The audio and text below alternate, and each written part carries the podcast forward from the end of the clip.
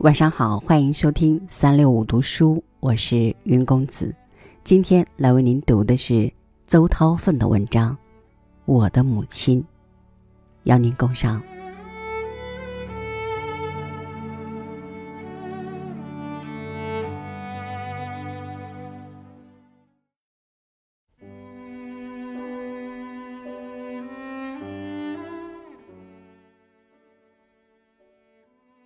说起我的母亲，我只知道她是浙江海宁扎实，至今不知道她有什么名字。这件事也可表示今昔时代的不同。现在的女子未出嫁的固然很勇敢的公开着她的名字，就是出了嫁的也一样的公开着她的名字。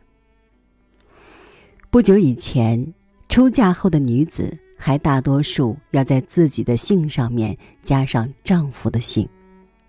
通常人们的姓名只有三个字，嫁后女子的姓名往往有四个字。在我年幼的时候，知道担任商务印书馆出版的妇女杂志笔正的朱湖冰夏，在当时。算是有革命性的前进的女子了，她反抗了家里替她定的旧式婚姻，以致她的顽固的叔父宣言要用手枪打死她，但是她却仍在胡子上面加一个“朱”字。进来的女子就有很多在嫁后仍只由自己的姓名，不加不减。这意义表示，女子渐渐的有着她们自己的独立的地位，不是属于任何人所有的了。但是在我的母亲的时代，不但不能学诸侯兵下的用法，简直根本就好像没有名字。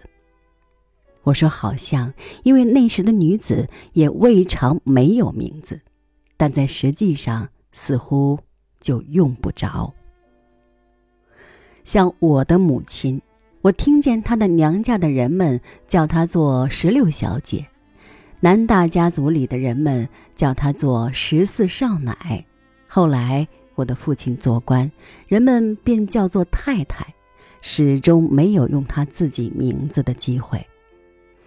我觉得这种情形也可以暗示妇女在封建社会里。所处的地位。我的母亲在我十三岁的时候就去世了。我生的那一年是在九月里生的，她死的那一年是在五月里死的，所以，我们母子两人在实际上相聚的时候只有十一年零九个月。我在这篇文里对母亲的零星追忆。只是这十一年里的前尘影视。我现在所能记得的最初对于母亲的印象，大约在两三岁的时候。我记得有一天夜里，我独自一人睡在床上。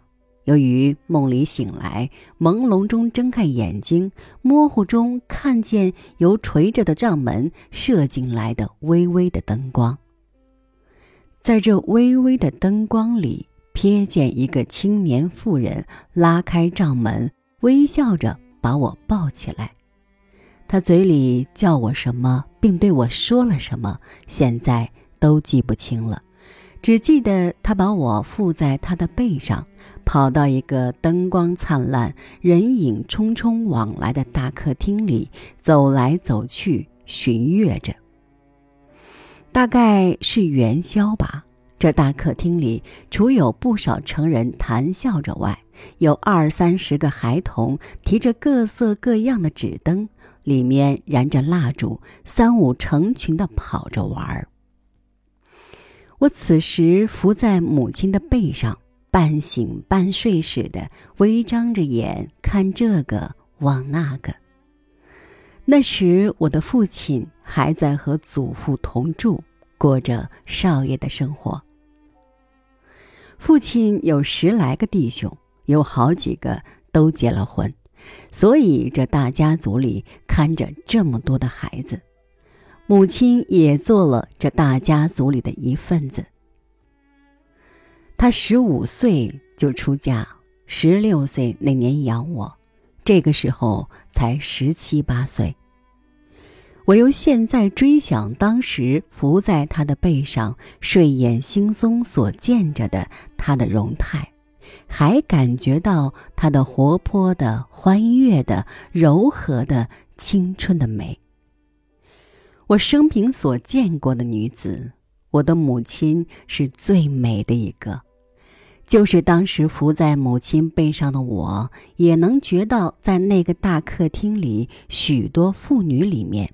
没有一个及得到母亲的可爱。我现在想来，大概在我睡在房里的时候，母亲看见许多孩子玩灯热闹，便想起了我。也许蹑手蹑脚到我床前看了好几次，见我醒了，便扶我出去一饱眼福。这是我对母亲最初的感觉。虽则在当时的幼稚脑袋里，当然不知道什么叫做母爱。后来祖父年老告退，父亲自己带着家眷在福州做候补官。我当时大概有了五六岁，比我小两岁的二弟已生了。家里除了父亲、母亲和这个小弟弟外，只有母亲由娘家带来的一个青年女仆。名叫妹仔，做官似乎怪好听，但是当时父亲赤手空拳出来做官，家里一贫如洗。我还记得父亲一天到晚不在家里，大概是到官场里应酬去了，家里没有米下锅，妹仔替我们到附近施米给穷人的一个大庙里去领仓米。要先在庙前人山人海里面拥挤着领到竹签，然后拿着竹签，再从挤得水泄不通的人群中带着粗布袋挤到里面去领米。母亲在家里横抱着哭啼着的二弟踱来踱去，我在旁坐在一只小椅上，呆呆地望着母亲。当时不知道这。就是穷的景象，只诧异着母亲的脸何以那样苍白，她那样静寂无语的，好像有着满腔无处诉的心事。妹仔和母亲非常亲热，他们竟好像母女共患难，直到母亲病得将死的时候，他还是不肯离开她。把孝女自居、寝食俱废的照顾着母亲。母亲喜欢看小说，那些旧小说，她常常把所看的内容讲给妹仔听。她讲的妹妹动听，妹仔听着忽而笑容满面，忽而愁眉双笑。张回的长篇小说一下讲不完。妹仔就很不耐烦的等着母亲再看下去，看后再讲给他听。往往讲到孤女患难或义父含冤的凄惨情形，他两人便热泪盈眶，泪珠尽往颊上涌流着。那时的我立在旁边瞧着，莫名其妙。心里不明白他们为什么那样无缘无故的挥泪痛哭一顿，和在上面看到穷的景象一样的不明白其所以然。现在想来，才感觉到母亲的情感的丰富，并觉得他的讲故事能那样的感动着妹仔。如果母亲生在现在，有机会把自己造成一个教员，必可能成为一个循循善诱的良师。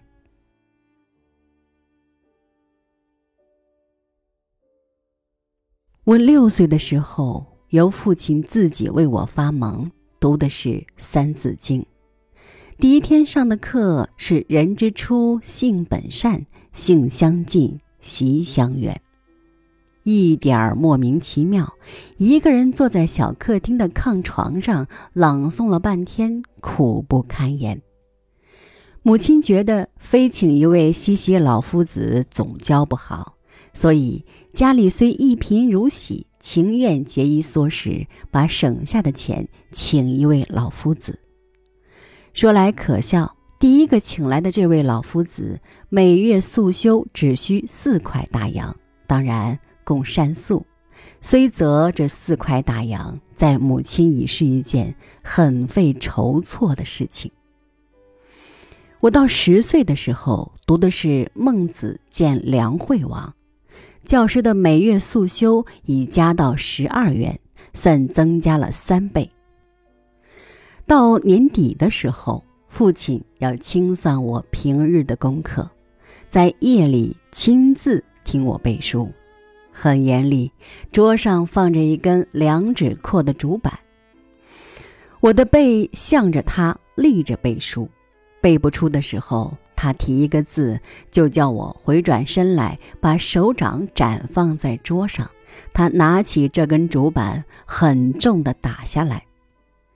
我吃了这一下苦头，痛是血肉的身体所无法避免的感觉，当然失声的哭了，但是还要忍住哭，回过身去再背。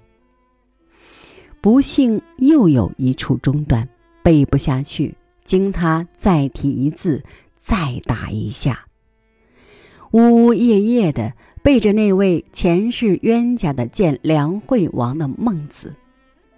我自己呜咽着背，同时听得见坐在旁边缝纫着的母亲也唏唏嘘嘘的，泪如泉涌的哭着。